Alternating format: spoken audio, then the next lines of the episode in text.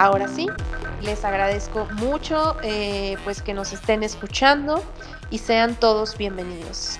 Esta noche vamos a tener con nosotros al economista Asael Polo, quien habla de finanzas políticas y que además eh, tiene una amplia especialidad, por así decirlo, en las ideas de la libertad que de verdad es un gusto tenerlo por acá porque se aprende muchísimo de él. Entonces, eh, vayan ahí, como les digo, anotando sus preguntas, em, comentarios, porque al final, pues bueno, hay que aprovechar que tenemos al buen Asael por acá.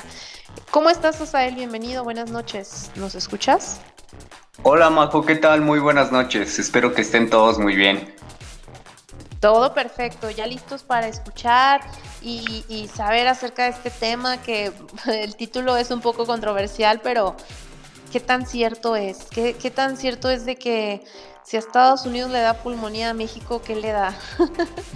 Eh, eh, ahora sí que dicen que somos tan dependientes de nuestro vecino del norte, más de lo que creemos, y pues ahora sí que con los números, con los datos, tal vez nos, nos puedas iluminar ah, o, darnos más contexto de esto, Asael.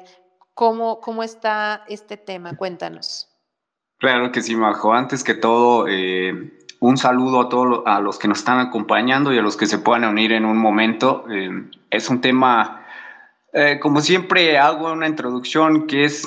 Mm, tiene, no, nos debe a todos y lo tenemos que entender porque es el porvenir para México. Desafortunadamente, como bien lo comentas, eh, los tratados de libre comercio que tenemos con otras naciones no eh, tiene una amplia preponderancia, como bien dices, con, con, los, con, el vecino del norte, además de Canadá. Y esa es una, un amplio, una amplia circunstancia porque cuando hay, ellos tienen algún una desaceleración económica o en este caso como lo, eh, lo, que vamos a explicar que es una recesión económica por parte de los vecinos, eh, sí tiene amplia repercusión sobre nuestra economía, además de los datos que vamos a ir dando.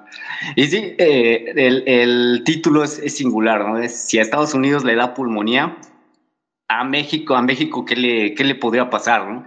Entonces, este, este título tal vez es un poco inspirado porque los mexicanos nunca olvidamos aquella frase que se acuñó de la, un gobernador del Banco de México, Agustín Carstens, cuando dice, si a Estados Unidos le da gripa, a México le da neumonía, ¿no? Por ahí en, algunos textos dicen que entre neumonía y pulmonía es, eh, digamos, un sinónimo. Hay algunos que dicen que tienen algunas diferencias, no muy significativas, pero eh, neumonía o pulmonía, así lo vamos a dejar, ¿no? Entonces, lo, lo principal es, eh, de la ponencia la quiero dividir en tres partes. En primera instancia, quiero hablar de cuáles son las condiciones por las cuales se está hablando de que Estados Unidos está entrando en una recesión o hay una fuerte probabilidad por la que tenga este, esta contracción económica. en el segundo punto me gustaría abordar cuáles son los, cuál, cuál es el fenómeno económico que es el predictivo para que haya recesiones, sobre todo en Estados Unidos. Ya hablaremos por qué no tanto para el caso de México. Y en el tercer punto ya abordaremos cuáles son las consecuencias directas en los componentes del Producto Interno Bruto si a Estados Unidos, si se llega a cumplir con esos criterios de recesión. Entonces, eh, lo primero es que sí se, eh, se cumplieron los peores temores para Estados Unidos porque entró en una recesión técnica ya en el segundo trimestre de 2022. Entonces su Producto Interno Bruto experimentó una caída del 0.2%. Este dato eh, se dio a conocer hace apenas unas semanas. Y tras ya haberse contraído un 0.4% en los, en los tres primeros meses del año, según se desprende de la primera estimación del dato publicado el anterior jueves, por lo, y este dato fue publicado por la Oficina de Análisis Económico del Gobierno estadounidense. Eh, en sus siglas en inglés se llama BEA. Entonces, ¿qué es una recesión? Se denomina recesión técnica según los criterios allá en Estados Unidos eh, el consenso de los economistas lo, así lo, lo, dicen allá, a la situación económica que se da al encadenar dos trimestres en contracción económica. En ese, en ese sentido, sí se cumple por los datos ya publicados, 0.4 eh, en, el primer, en, el primer trimestre y 0.2 en el segundo. Ambas son caídas, ambas son datos negativos. Entonces, según la BEA, también ha explicado que entre abril y junio se registraron descensos en inversión privada y en inventarios. También tuvieron descensos en inversión de residencial fija, que no es más que la, la inversión que hacen los ciudadanos estadounidenses o que tienen más de, más de dos años eh, residiendo ahí. Y también, por otra parte, el componente de gasto del gobierno en inversión fija no residencial. Fueron los tres componentes que eh, impulsaron esta, esta contracción, esta ligera contracción económica en Estados Unidos. Pero no obstante, estos retrocesos fueron compensados en parte por un alza en las exportaciones y en el gasto de los consumidores. También eh, la semana pasada se dio a conocer un dato sobre empleo. Sin embargo, este dato todavía no está contemplado eh, eh, hasta, este dato no se contempla hasta el, tercer trimestre en Estados Unidos. Por lo tanto, pues no, no sería tan prudente meterlo en este, en este aspecto. Ahorita vamos a estar revisando, pero datos observados. Ya después analizaremos cuáles son, serán las estimaciones oportunas. Entonces también el mismo organismo eh, ha explicado que la contracción económica en el segundo trimestre pues se produjo en un contexto de continua inflación, bajo desempleo y tipos de interés a la alza y problemas también persistentes en las cadenas de suministro. Entonces, debido a esta contracción, el Producto Interno Bruto de Estados Unidos, pues al cierre del segundo trimestre del 2022, era un 2.5% superior a lo observado al finalizar el cuarto trimestre de 2019. Esto quiere decir que hubo una eh, significativa recuperación de, desde eh, prepandemia a como estamos ahorita, ¿no? Entonces, cualquier impacto de la pandemia de COVID-19 ha quedado, según estos datos, eh, ya un poco rezagado, ¿no? En el primer trimestre también este dato estaba como un 2.7 eh, por ciento por encima. O sea, no son malos números, sin embargo, eh, empieza Estados Unidos a tener em, algunas circunstancias de su economía que preocupan. Pero, ¿por qué sabemos que hay una posibilidad de recesión en Estados Unidos? Pues porque hay, eh, lo explica, está bien explicado en el, en el trabajo que presenté la semana pasada, que se llama la, es la llamada curva de rendimientos de la deuda pública. Y esta curva cuando se invierte en casi todos sus vencimientos es el predictivo para que pueda haber una recesión. Entonces, históricamente la curva de rendimientos tiene una pendiente positiva, es decir, eh, las tasas de corto plazo a las que nosotros eh, pedimos prestado suelen ser menores a las tasas de largo plazo, es decir, el rendimiento que nos dan de corto plazo es menor a la de largo plazo. ¿Y esto por qué? En teoría sucede porque el riesgo de prestar dinero a largo plazo es mayor que el de corto plazo y por lo tanto los inversionistas requieren un retorno más alto. Sin embargo, en la realidad y ocasionalmente hay periodos en los que las curvas de tasas no tienen una pendiente positiva. En algunas ocasiones la curva se aplana, e, e, es decir, que las tasas de corto y de largo plazo son similares. En otras ocasiones la curva se invierte, como en este momento, ¿no? Entonces, es decir, que las tasas de corto plazo son más altas que las de largo plazo. ¿Y esto qué quiere decir? Una curva invertida es un fenómeno poco común y que tradicionalmente ha sido el presagio de esta recesión, de recesiones, mejor dicho, no, no, no solamente de esta. Entonces, un estudio de su Banco Central, eh, eh, publicado ahí por ahí del 2018, si mal no me acuerdo, reveló que cada una de las nueve recesiones ocurridas en Estados Unidos, que fueron entre 1955 y 2018, fueron precedidas por, por una inversión en la curva de tasas. Entonces, asimismo, pues también el estudio mostró que con la excepción de un falso positivo a mediados de la década de los 70, eh, cada eh, episodio al que las tasas de corto plazo han sido más altas que las de largo plazo, eh, ha sido seguido por una recesión. Entonces, por eso decimos que es un bastante muy buen predictivo, salvo por los años 70. Entonces, la última vez que la curva de tasas invirtió fue en el 2019 y en menos de un año la economía estadounidense estaba en recesión. Sin embargo, pues también dicha recesión no fue de carácter, como por ahí dicen los economistas, cíclico, ya que pues eh, fue precipitada por un choque exógeno con la llegada de la pandemia. No, no fue una recesión que, atendiera a los criterios de una mala política una mala administración por parte de los estadounidenses, por mucho que se haya hablado que la administración de Trump fue una pesadilla, tanto lo político como lo económico. No fue precedida de una mala administración, sino por este factor exógeno que fue por el COVID-19. Entonces, pues del episodio del, ante el episodio del 2019, la última vez que la curva estuvo invertida fue en 2006 y en 2007. Y ya todos sabemos cuál fue la historia que, que prosiguió después del 2007. 2008-2009, una de las peores crisis financieras que hemos tenido en el planeta. Y fue precisamente por un predictor de la, de la misma curva de tasas. Entonces, en esos años la curva estuvo pues invertida durante varios meses del 2017 y la economía estadounidense entró en recesión en la segunda mitad del 2008. Entonces, la inversión es eh, eh, en la curva suscitada eh, esta semana y precisamente esta semana fue de carácter momentáneo.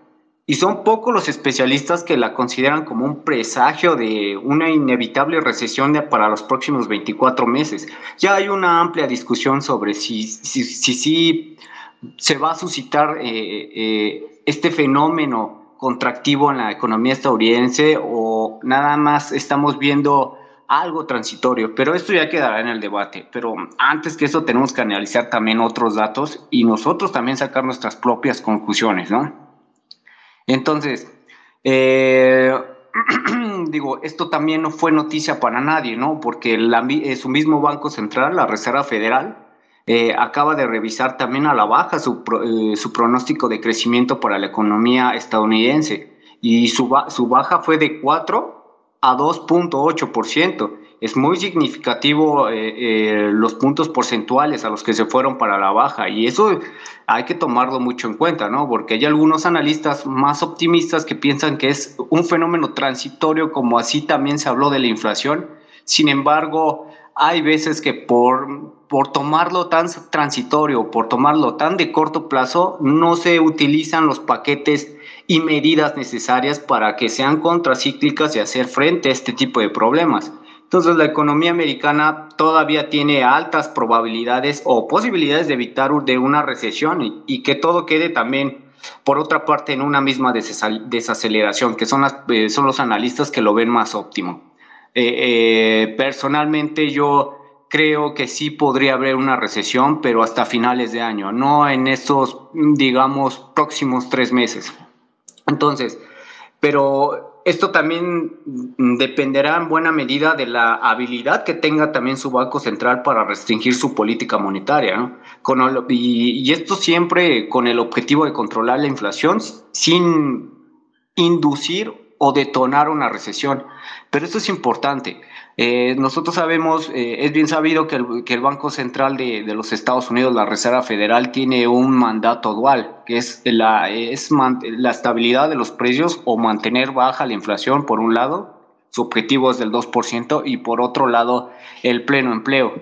Entonces, en este momento es clara las señales y son claras mm, Em, bueno, no las señales, sino son claras las, eh, la, la, discusión y también los, los comunicados que están haciendo los mismos miembros y el presidente de la Reserva Federal en decir que van a tomar como prioritario el control de la inflación. Y, la, y el aumento de tasas, pues han sido aumentos de tasas las más altas desde hace más de, más de 20 años, ¿no? Y esto secundado porque también tienen la inflación más alta en 40 años. Sin embargo, también hay otro tipo de discusiones en donde dice que el aumento de las tasas que han venido haciendo en estos meses no son, eh, no es una política tan restrictiva o no tienen el nivel para poder paliarla. Sin, embargo, pues ya también se habla que eh, no, son los, no es la misma circunstancia ¿no? que tenía eh, la inflación de hace 40 años que la que, tenemos, la que tienen ahorita. Y esto porque lo hablábamos en el space pasado.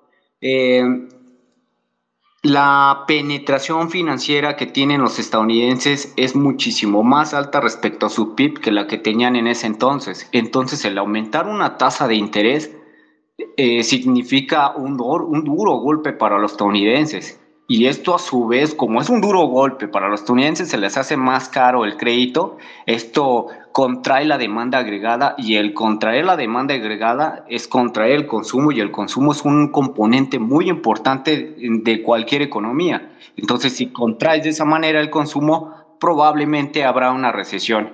Y esto es lo que está haciendo la Reserva Federal. Si bien no se ha anunciado como tal que la Reserva Federal busca que la economía estadounidense, entre en una recesión, sí están tomando este tipo de políticas para más o menos poderla inducir. Entonces también hace un par de semanas la Reserva Federal dio la señal al mercado que podría subir la tasa de interés en siete ocasiones más en este año y otras tres en el 2023. Este con el, con el objetivo de que la inflación esté anclada a su objetivo eh, independiente, que es el 2%. Entonces, para dejar la tasa de fondeo, eh, que es su tasa, es como la tasa de referencia que tenemos nosotros, pero allá, en 2% al cierre del 2023. Sin embargo, también el mercado ha comenzado a, descontar una trayectoria, digamos, más agresiva de alzas que podría dejar la tasa más cerca del 3.5 para el cierre del 2023. Esto es bueno en, algún sentido, que los mercados empiecen a descontar, porque tal vez eh, al momento de que aumenten las tasas ya no será el impacto tan agresivo como si lo hacen de un... Eh, Em, digamos, de un comunicado de una decisión de política monetaria de, de, una a la, que, a la que le sigue. Entonces, si esto se empieza a anunciar, si, si, si también su institución monetaria eh, le da señales al mercado de que va a ser el ciclo de alzas de esa forma, los agentes empiezan pues a adaptarse o a tener esas expectativas que en el largo plazo pues también las tasas de interés van a ser más, más eh, van a ser más altas y por lo tanto les va a ser más caro eh, su crédito. Y eso es bueno porque los ciudadanos se van a adaptar y van a también a, administrar los gastos que puedan, eh, sobre todo, realizar en el hogar. Pero por otra parte, digo, como lo, he comentado, es muy probable que la inflación comience también a, ceder en el mediano plazo por estos comunicados y esta toma de acciones que ha tenido su Banco Central. Como resultado, y como lo decía, del endurecimiento de la política monetaria y la consecuente desaceleración en el crecimiento. Sin embargo, también es muy probable que los niveles de inflación para los próximos años sean superiores pues a los que hemos visto durante los últimos 10 años.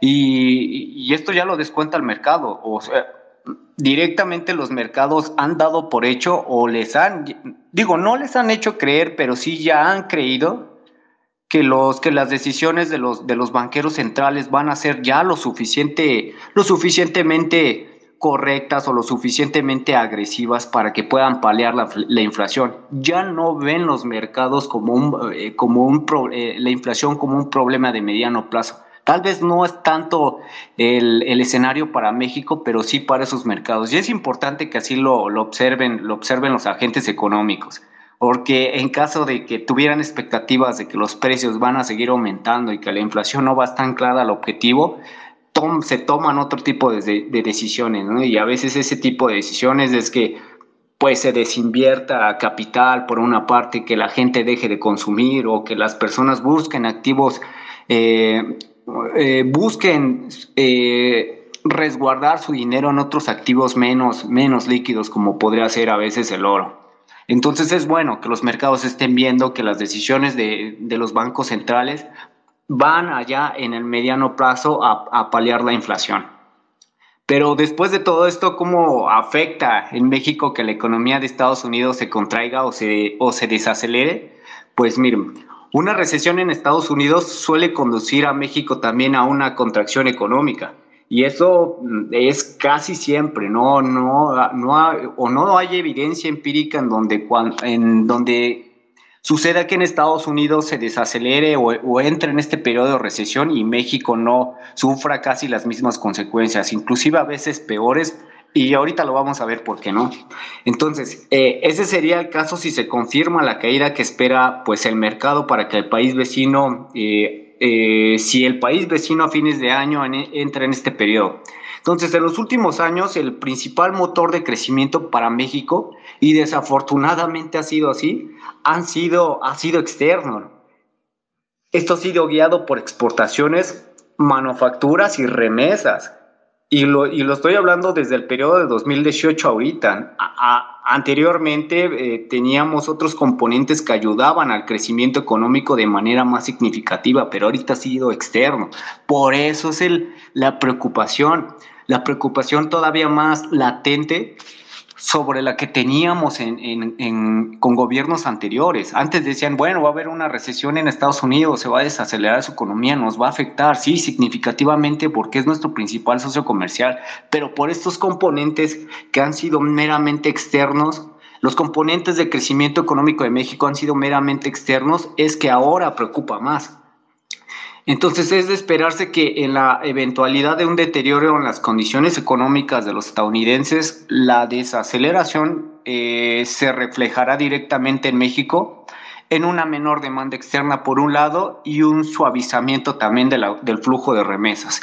Y tenemos que tomar en cuenta que el flujo de remesas han sido históricas en este año y no precisamente porque sea algo bueno. Esto significa que a mayor remesas que, que, vengan del exterior, es, eh, da a entender, bueno, no es que dé a entender, afirma que tenemos un mercado laboral débil, por una parte, no hay las condiciones económicas para que prospere la familia mexicana y es por eso que ellos tienen que emigrar a otro país en busca de mejores oportunidades. Entonces no es un buen predictivo también que, que haya ese gran flujo de remesas. Lo que sí es bueno es que entre en capital extranjero. Cuando entra capital extranjero, por lo regular, lo que hacen es una inversión de capital eh, bruta, de inversión fija bruta de capital. Y esto es inversión física o en alguna ocasión inversión financiera. Pero lo que hace la inversión física es un detonante eh, espléndido para, para, cualquier economía, porque se genera empleos directos, además de otras condiciones como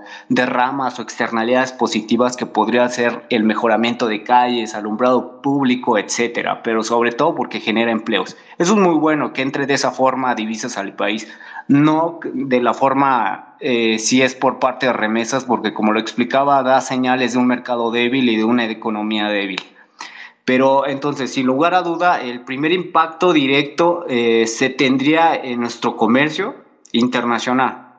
Por otra parte, pues no debemos olvidar que también en términos generales, la mayoría de nuestras exportaciones, eh, más del 80% por, el por el, los tratados de libre comercio que tenemos con, con Estados Unidos, bueno, el, el, el TEMEC, son para Estados Unidos.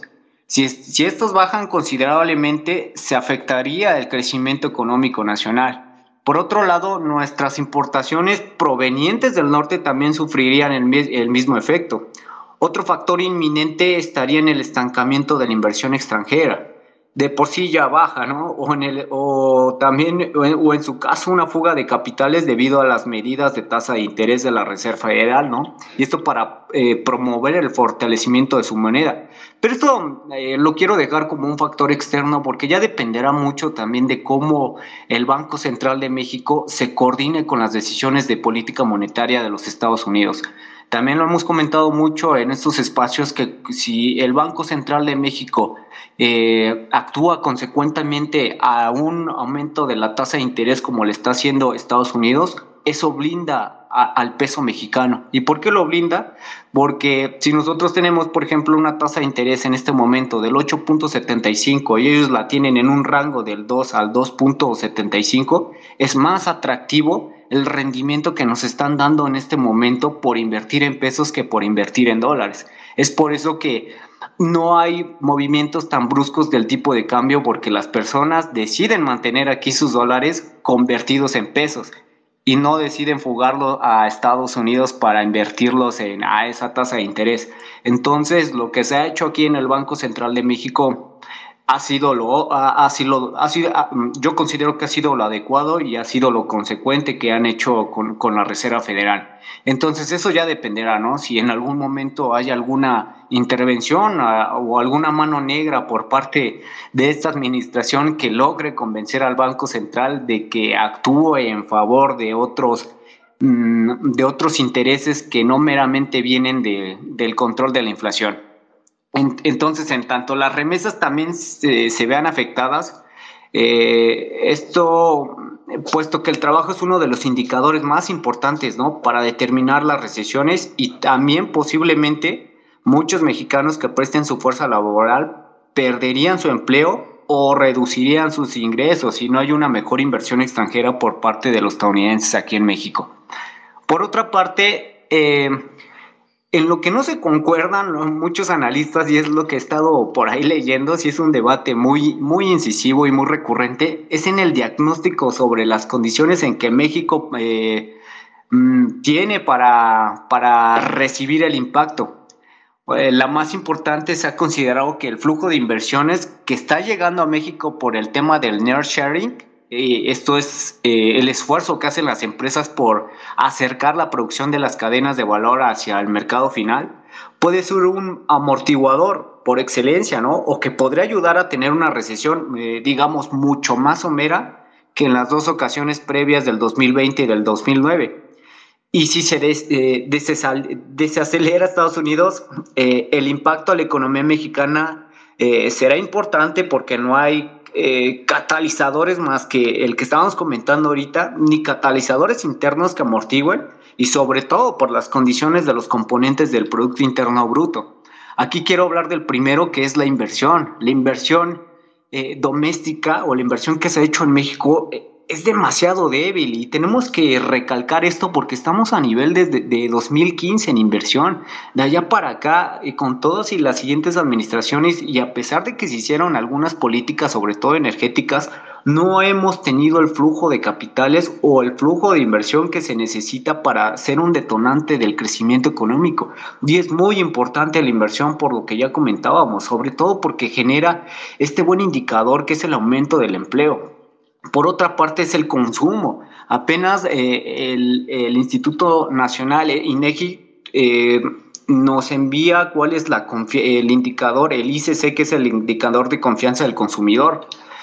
Em, híjole, sí hay, hay que tocar este punto porque, bueno, ahorita posteriormente lo pasaré a hacer, pero quiero recalcar sobre eso, ¿no? También otra parte tenemos la inflación. La inflación es la más alta desde el 2001. No ha cesado hay expectativas de que todavía pudiera acelerarse ligeramente más para finales de año.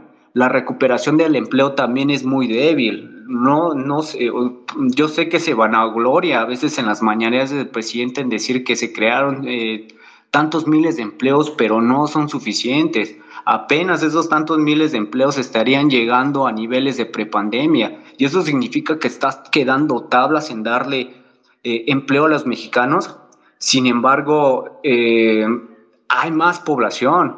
Entonces, eso es otro factor que tenemos que tener muy en cuenta. Y otro que, que se habla muchísimo es que también nosotros tenemos un Producto Interno Bruto a niveles del 2016 pero esto no significa que estemos mejor, sino que estamos peor, porque ahora igualmente somos más población, es decir, que la riqueza se divide entre más personas. Eso es un deterioro muy importante para la economía de México. Y otras condiciones, sobre todo institucionales, que responden a las condiciones jurídicas y de seguridad. Mm, tal vez no es un tema de este space, pero vemos un debilitamiento del Estado de Derecho, sobre todo para la... Eh, la impartición de justicia a la ciudadanía.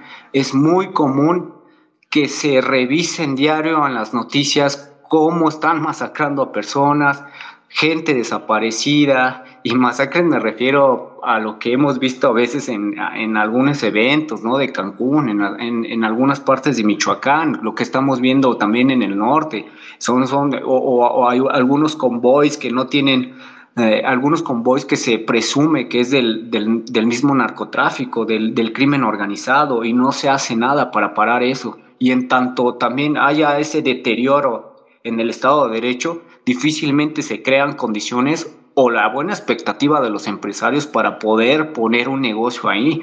Obviamente ellos, ellos van a tener temor y, digo, no la gran empresa, sino el mismo ecosistema por el cual se, mayoritariamente se compone nuestro, nuestro sistema empresarial, que son por las pymes. No van a ver, no van a sentir o van a tener esa confianza en condiciones para poder hacer una inversión. Y eso está desalentándolo eh, a niveles no antes vistos. Por eso es lo que se hablaba. La inversión está a niveles del 2015 y eso es bastante preocupante. eh, esto añadiéndole también las condiciones de seguridad que tenemos en el, en el país, son un inhibidor estas dos condiciones jurídicas y de seguridad institucionales para cualquier tipo de economía. Reprime el crecimiento económico. Sí hay que, hay que ponerle total atención a estas dos cuestiones, sobre, más que las económicas, porque sí son las que reprimen más y son las que le golpean más a, la economía, a la economía familiar y a la economía empresarial del país. Entonces, eh, quería regresar al indicador de a la confianza del consumidor, porque en, en, estos días, pues, hemos visto indicadores de, inversión, además de inversión contrayéndose, ¿no? Que va de, de 3 a 3.5 años, ¿no? Que son los que han sido eh, más significativos eh, después del 2015, ¿no?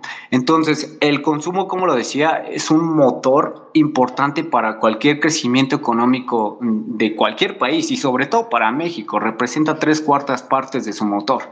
Entonces, la confianza del consumidor en México eh, volvió a, sufrir un descalabro para el mes de julio, desafortunadamente, y uno de los peores descalabros en lo que va de la administración en comparación con el mes de junio, y, eso sí quiero que, que, que, lo apuntemos, la confianza del consumidor registró una disminución de 1.7 puntos. Nunca se había visto una, eh, un indicador tan deplorable para, eh, deplorable para el consumo. Entonces la confianza de los, eh, de los consumidores cae 1.7 con lo, con lo que registró también su tercer mes consecutivo en retrocesos, y eso profundizó aún más su caída.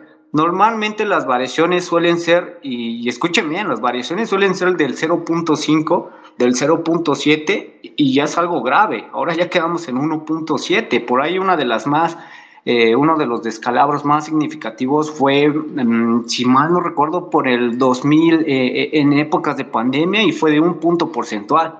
Ahora no estamos viendo, no tenemos ese fenómeno tan constante y caímos de esa manera. Entonces, por esta caída de 1.7 representó, fue la representada en julio, ¿no? Y prenden las alertas sobre la cautela con la que podrían responder los consumidores a un panorama que se complica velozmente y en el que las fuertes presiones inflacionarias han logrado pues sostenerse por varios meses.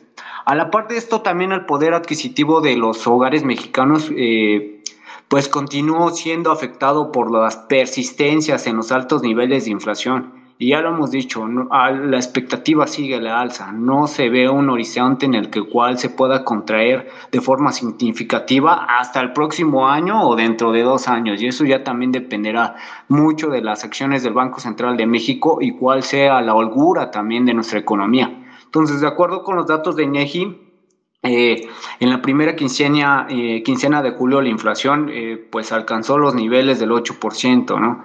Eh, es el mayor en dos décadas, como lo habíamos eh, comentado. También en el reporte INEGI que elabora de manera conjunta con el Banco de México, mostró que de los cinco componentes del indicador de confianza, mostraron reducciones en su comparación mensual en julio. Eh, eh, eh, algunos que, que, vamos a comentar y que yo, bueno, yo consideré que fueron los que más nos podrían afectar, sobre todo por las condiciones en las que la gente ve que, que nos podría afectar de, del vecino. La, la, mayor caída se dio en los componentes que se enfocan en la, en la percepción económica del futuro respecto a la situación económica esperada en un año para los miembros de hogares cayó 2.1 puntos, mientras que la esperada para el país se deterioró en dos puntos en julio. Esto tampoco no es un indicador nada alentador para nuestra economía en México. Y esto quiero hacer hincapié porque nuevamente no hay condiciones internas que nos ayuden a amortiguar una posible recesión o desaceleración de la economía en Estados Unidos, ni tampoco lo perciben así los ciudadanos. Estamos viendo esta caída de los indicadores de confianza y tenemos que tener cuidado con esto, ¿no? Entonces, también podría esto estar relacionado a la amplia difusión que tuvieron también las noticias sobre la posible recesión en primera Estados Unidos y el mundo, ¿no? Lo que habría sembrado pues la expectativa de que el contagio llegaría en México en poco tiempo, por lo que estamos viendo. De junio a julio ya lo están percibiendo de esa forma los hogares. También el sentir sobre la situación económica actual del país eh, sufrió otro retroceso.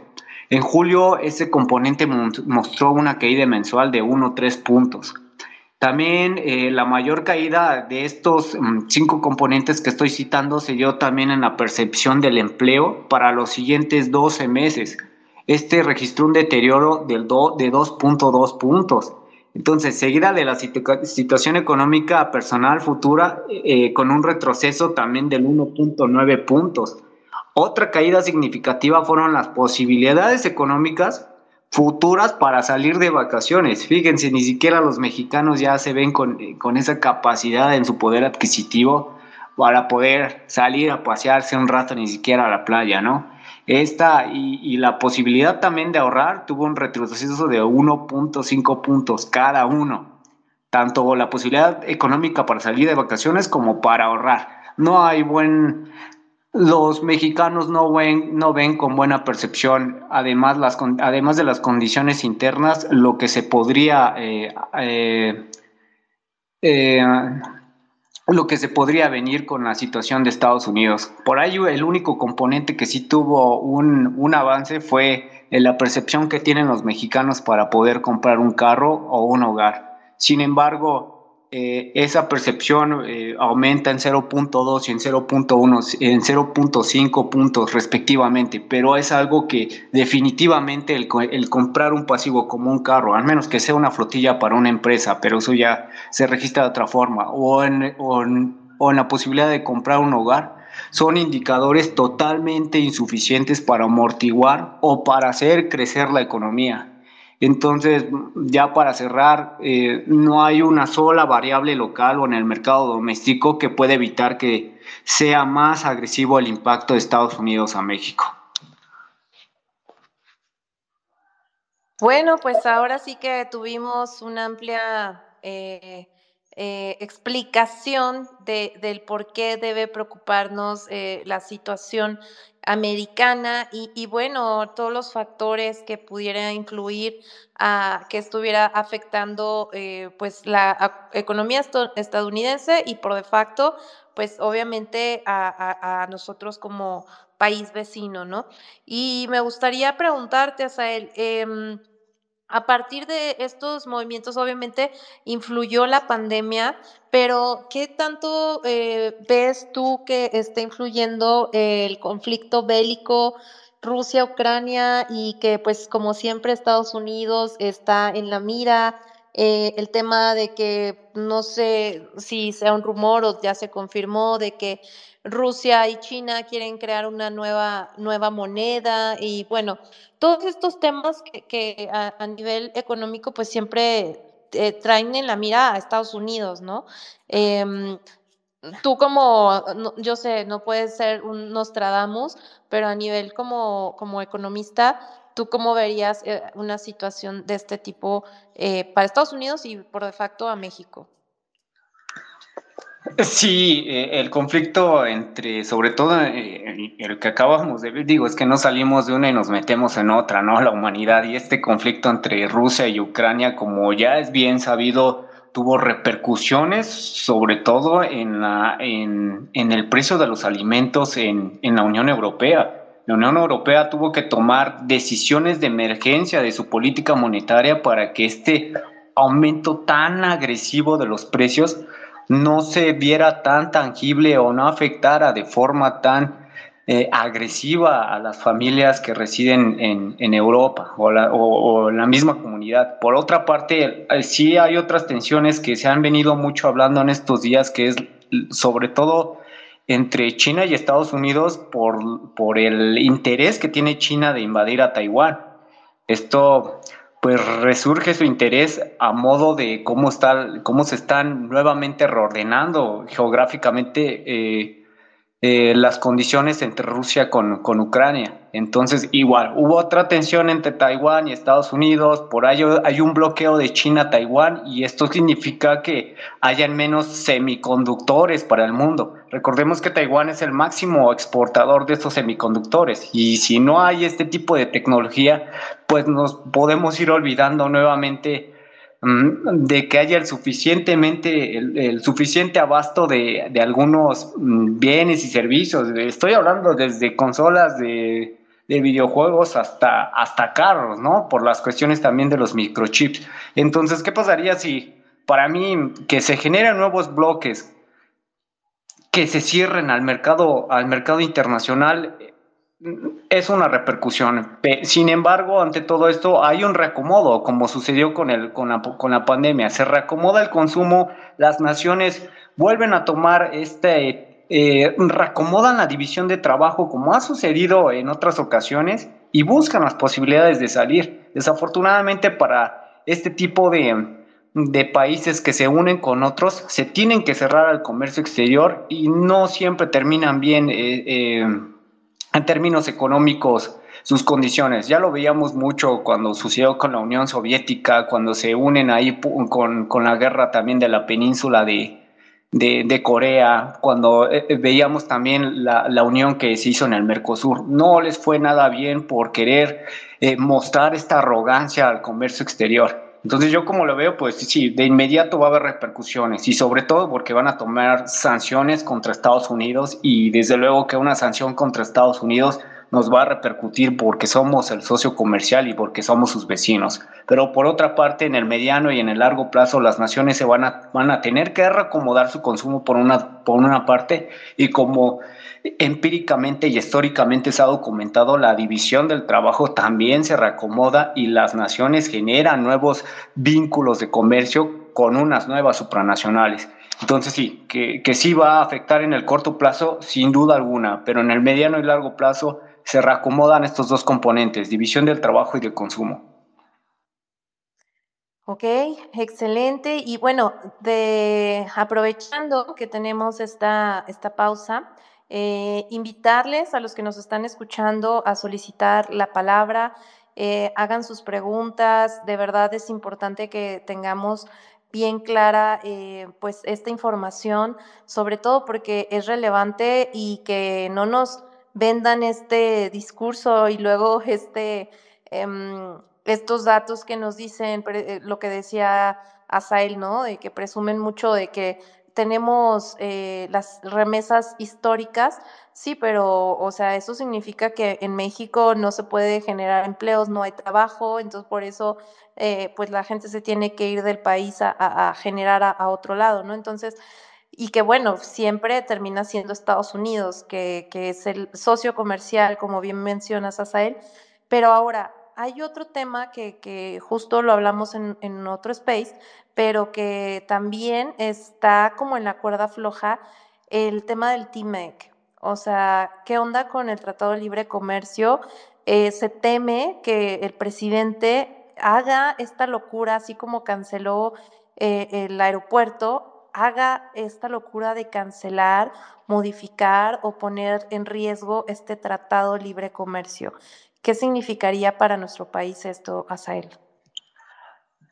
Eh, políticamente es, es, un error que, que, esté amagando con que pueda derogar o en su caso que México derogar algunas leyes que para él considera que los estadounidenses y los canadienses están, eh, se están aprovechando para que nosotros, eh, pues para que eh, atenten con la soberanía de algunos sectores, sobre todo el eléctrico y eh, sobre todo el energético, perdón.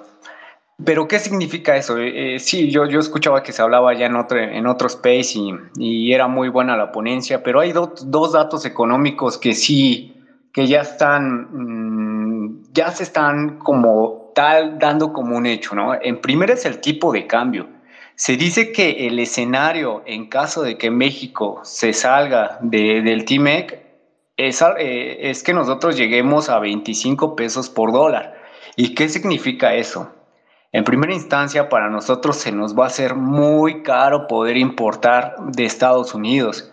Y cuando esto sucede, que el tipo, eh, que nuestra moneda se deprecia frente al dólar y al ser más caros los insumos que utilizarían algunas empresas para crear sus bienes finales, es que ese, es que ese nuevo precio caro por el tipo de cambio lo tengan que trasladar al consumidor final aquí en México y eso significa una presión inflacionaria adicional. Se ha hablado desde hace como aproximadamente tres años que esa posibilidad existía por la pandemia, además de la mala administración de, López Obrador, porque tuvimos una recesión a partir de, de que canceló el aeropuerto.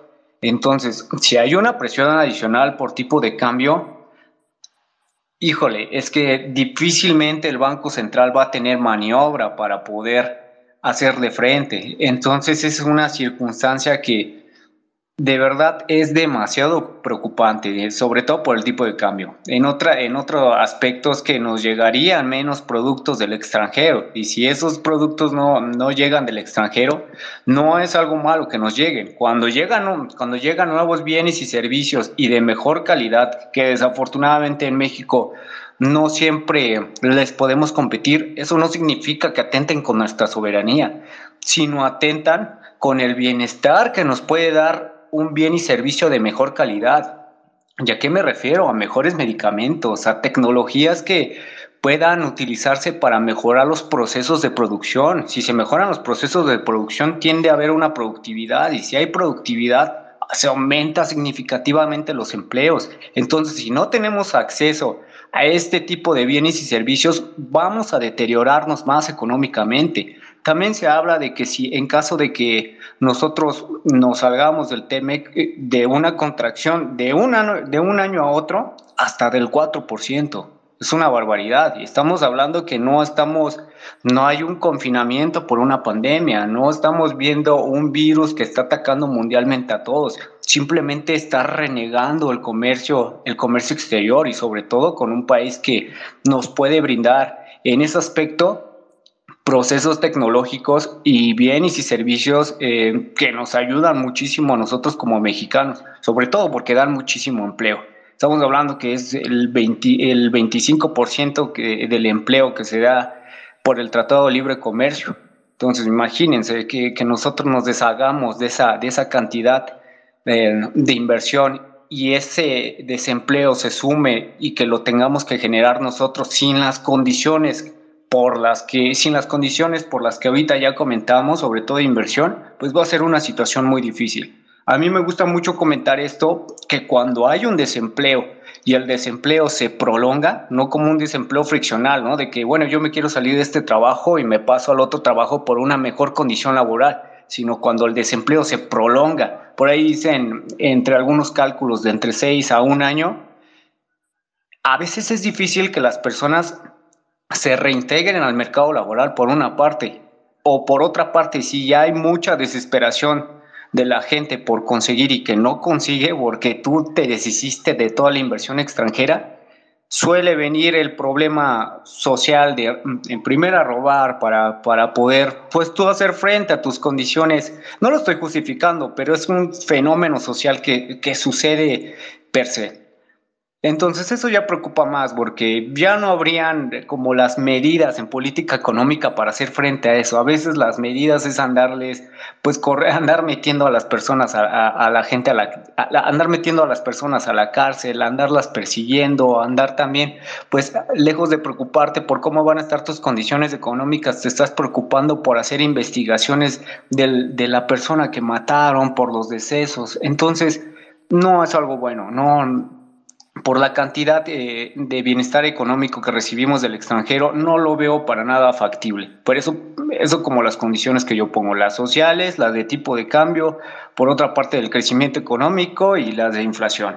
No lo veo nada viable y espero eh, firmemente que se recapacite, que, se, que, cuando vengan estas, estas salas para poder debatirlo se puedan llegar a un acuerdo y que se desmienta sobre todo... Eh, eh, esta información que se ha venido dando desde la presidencia de que ellos quieren atacar el sector energético cuando no es así.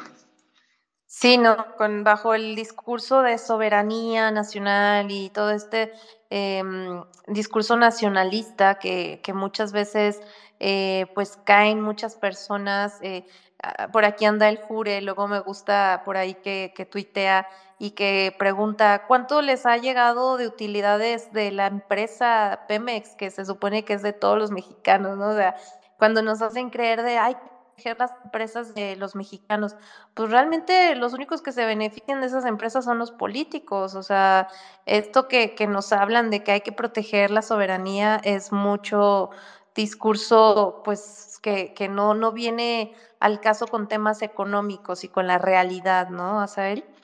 Eh, buenísimo, muchísimas gracias por, tus aportes. Y pues bueno, yo sigo invitando a que hagan sus preguntas, soliciten el micro con total confianza. Eh, como les digo, es una buena oportunidad para eh, despejar varias dudas que, se puedan tener al respecto de temas económicos y sobre todo de, la situación que, estamos viviendo actualmente. No sé, por ahí, Pedro, ¿tendrás también alguna participación, alguna pregunta que quisieras hacer? Y adelante, Pedro. Gracias. Este, buenas noches, eh, eh, pues mi estimado, eh, excelente la, explicación. Yo creo que todos los que estamos aquí oyendo, este, estamos atónitos o preocupados o no sé, porque pues qué podemos preguntar sobre esto. tu remate fue el que el que pues ya queda o, cierra con todo, yo creo. No hay un solo indicador económico que pueda verse una tendencia positiva en el futuro con la cual pudiéramos la, con la economía mexicana hacer frente a una recesión, estancamiento o lo que sea que tenga, que le pase en Estados Unidos. Esto es, si Estados Unidos eh, le da una pulmonía, pues a nosotros nos da COVID y sin, y sin vacunas y, y con todas las agravantes.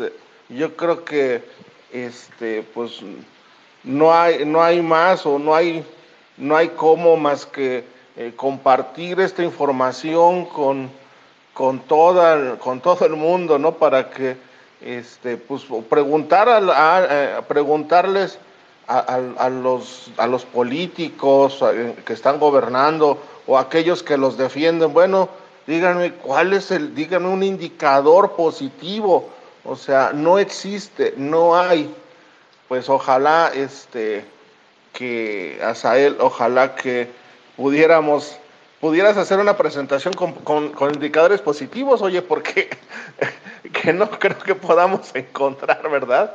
Este, pero pues bueno, muy buena tu, tu, tu ponencia, tu explicación. Y este, y pues bueno, nada, no tengo palabras, no tengo preguntas. Es, está todo muy, muy claro. Gracias por tu participación, Asael. Eh, muchas gracias, Pedro. Te agradezco mucho por estar atento. Eh, sí, me gustaría hacer referencia sobre el cual el gobierno sí presume que es un buen indicador, pero esto tiene jiribilla, es mentiroso y es abusivo, sobre todo recae en las cuestiones de finanzas públicas. Es cierto que hay un cierto equilibrio, que se ha mantenido el déficit, pero es tramposo esto porque hay un subejercicio tremendo. El subejercicio lo, lo, lo están utilizando como una maniobra para poder eh, configurar el presupuesto de un lado a otro y ya, ya sabemos a dónde están cayendo, a dónde se está destinando este dinero. Y aquí sí quiero recalcar que lo más cínico es que el subejercicio viene en algunos sectores como el de salud y sectores como el de la educación pública, sobre todo en, el, en, en las cuestiones de educación. Se me hace algo gravísimo. Yo sé que tal vez que los, liber los liberales buscamos a veces el baucherismo, ¿no? Y esto no es más que seguir dando un subsidio, pero intercambias la forma en que lo haces. Y se lo das al oferente y se lo das al consumidor y ya no se lo das al oferente.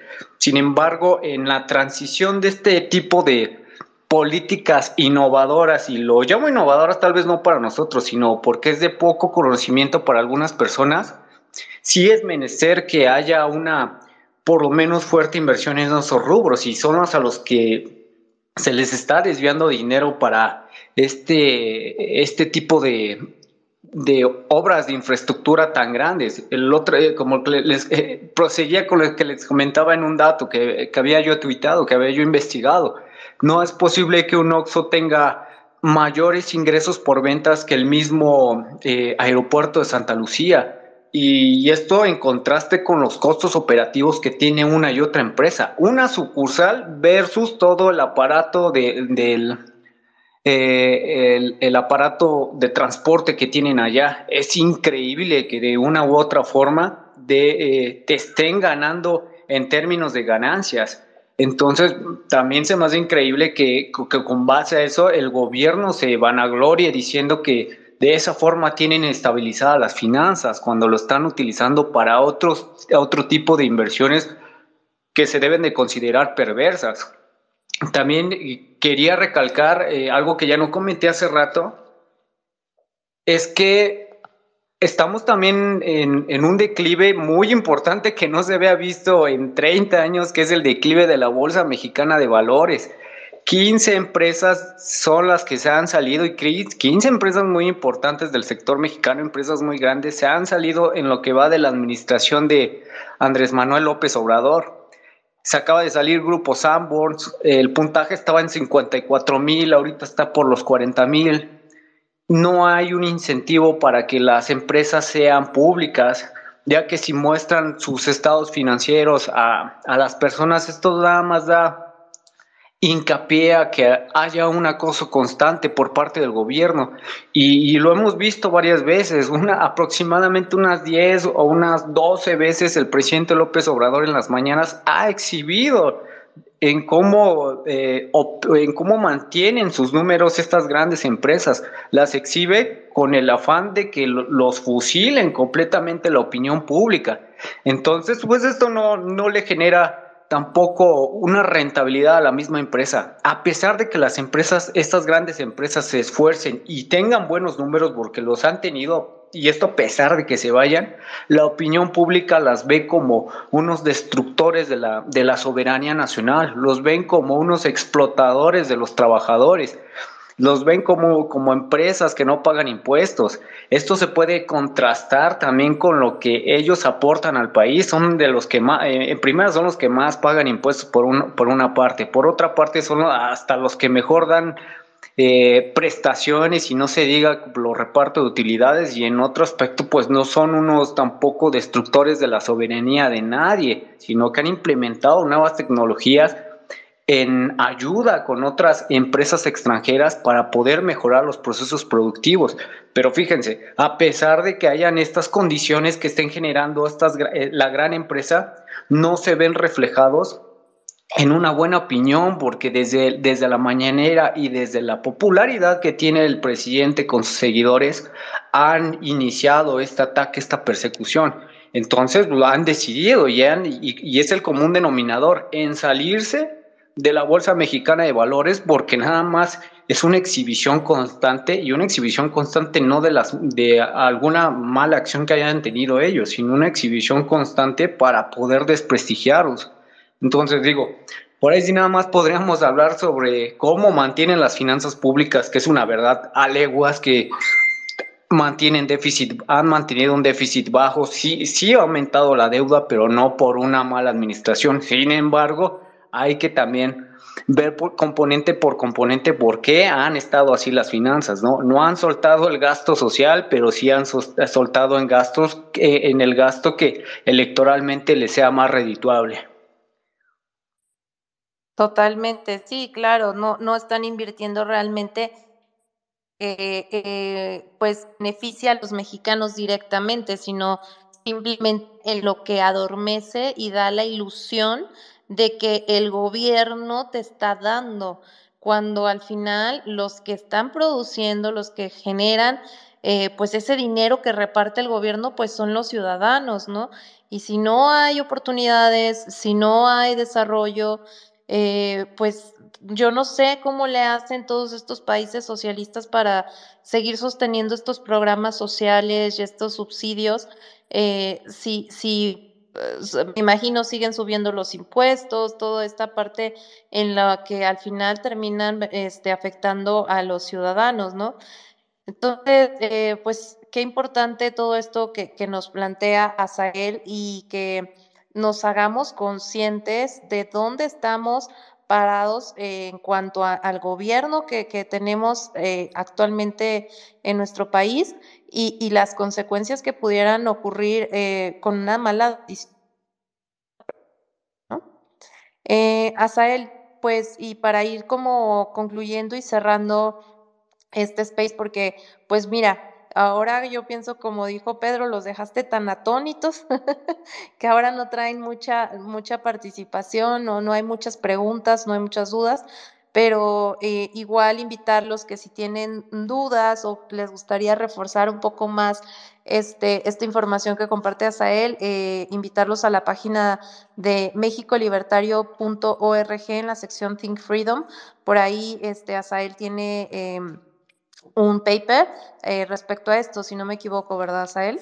Eh, para quien le guste más leerlo, tiene ah, Así es, Majo, es un, es un trabajo que, como lo comentaba, lo publicamos la semana pasada y sobre la sobre la inversión de la curva en Estados Unidos. Ahí viene más detallado algunos porcentajes. No los quise tanto comentar en, este espacio porque nos podemos confundir un poco, pero más o menos por ahí va la idea. Excelente, pues ahí está para que le den una checada en la página de México Libertario y sigan a Asael en sus redes eh, sociales. La verdad que es buenísimo explicando estos temas complejos de una manera muy sencilla y, muy entendible. Y bueno, no sé, Asael, si quieras compartirnos por ahí tus conclusiones al respecto de este tema antes de ir cerrando. Claro, sí, la conclusión directa es que no hay una buena perspectiva económica para México. Sin embargo, no debemos nosotros caer en esta angustia de decir, bueno, es que, díjole, ya no voy a esforzarme para mm, llegar a mi proyecto de vida, para concluir algunos objetivos, sino seguir adelante. Seguir adelante porque, pues, podría tal vez en los siguientes comicios darnos una, una, una sorpresa y deshacernos de este mal gobierno que nos ha dejado lo, en casi cualquier rubro los peores indicadores y no solamente comparados con el gobierno anterior o con gobiernos anteriores, sino históricos. Y pues invitarlos a, que puedan leer en la sección de Think Freedom los trabajos que un servidor publica, además de este mi compañero Sergio Adrián, que, como lo, hemos comentado, es, eh, son trabajos que lo hacemos tal vez no desde la parte ideológica sobre desde luego, somos liberales, pero lo tratamos de hacer con el rigor científico, con, con datos en mano, con algunos pronósticos que nos puedan dar eh, tal vez una mejor, un mejor entendimiento y una mejor expectativa de cuál, de cómo poder explicar algunos fenómenos. Y nada, eh, los invito a seguirme en, en, mis redes sociales, sobre todo por aquí en Twitter, eh, que es en donde más publico cuestiones sobre economía. Eso, eso es todo. La verdad es que sí vale la pena este, seguir por ahí al buen Asael, eh, estarnos eh, informando al respecto de términos económicos. No hay mejor manera de combatir eh, el discurso populista, ideas este, empobrecedoras, que con datos e información que, pues, como bien dicen, datos matan relato. Así que manténganse siempre informados y procuren de alguna forma, este, pues compartir esta información con más personas, con su familia, con sus amigos, porque ah, entre nosotros eh, no queda otra que, apoyarnos y, darle batalla a estos eh, discursos populistas que pues lo que quieren es llevar al país todavía a una situación más precaria, que la verdad yo creo que eh, yo siempre lo he creído que la grandeza de México está en sus ciudadanos. Entonces, cuando los ciudadanos de este país decidamos eh, emprender eh, este camino de, informarnos, de cuestionar, pues eh, las cosas también van a cambiar en, las, em, en los temas políticos, ¿no? Porque ya no vamos a, aceptar políticos con, promesas absurdas y, e ideas empobrecedoras. Entonces, pues bueno, esa es una reflexión que, ojalá puedan llevarse por ahí. Y pues nada, agradecerte, Sael, de nuevo tu participación. esperemos eh, escucharte pronto por acá. Gracias, Pedro, por el apoyo en Coadmin. Una disculpa por ahí porque se cayó el anterior space. Eh, recuerden que estos spaces están siendo grabados para posteriormente ser subidos en un podcast que van a poder encontrar en Spotify. Eh, nosotros aquí compartimos el link en la página de, México Libertario, que eh, se llama Piensa Libertad, para que este, pues lo puedan buscar si quieren o también puedan eh, escuchar otros spaces anteriores. Pensar Libertad, perdón. así se llama el, el podcast. Entonces, pues mi parte, por mi parte sería todo. Les agradezco muchísimo. Ah, por aquí me, me, avisan, es cierto. Tenemos evento el día sábado. El día sábado hay evento. Ya mismo les confirmo la información del evento. Eso está padrísimo que se estén haciendo estos eventos eh, presenciales. Eh, este va a ser en la Ciudad de México, em, sábado 13 de agosto a las 12 del día. En Esopo 11, casi esquina con Presidente Mazarik, en librería Otro Lugar de la Mancha en Polanco, Ciudad de México, Metro Polanco. Evento en apoyo al registro del futuro es libertario como APN, así que por favor lleven por ahí su INE para que puedan firmar y que se haga posible la formación de la primera organización política libertaria en México. El tema del debate va a ser Marieto Ponce contra Rafa Urquía eh, sobre si López Obrador es de izquierda o es de derecha, porque ya saben, eh, como siempre, los socialistas se quieren lavar las manos diciendo que ese no es socialismo, que ese no es verdadero socialismo. Entonces, pues ahora sí que va, a haber esta confrontación entre Marieto y este otro personaje, eh, que es este, eh, este señor que les acabo de mencionar, Rafa Urquía, eh, para pues desenmascarar la realidad, ¿no? Dejarnos de estas tonterías de que ese no es verdadero socialismo. Vamos a demostrar eh, pues con argumentos eh, la realidad de, lo que se está viviendo en, desde la presidencia de nuestro país. Y bueno, ahora sí, por mi parte sería todo. Les agradezco mucho su presencia y nos escuchamos en un siguiente martes libertarios. Recuerden que el futuro es libertario. Hasta la próxima y bonita noche. Bye bye.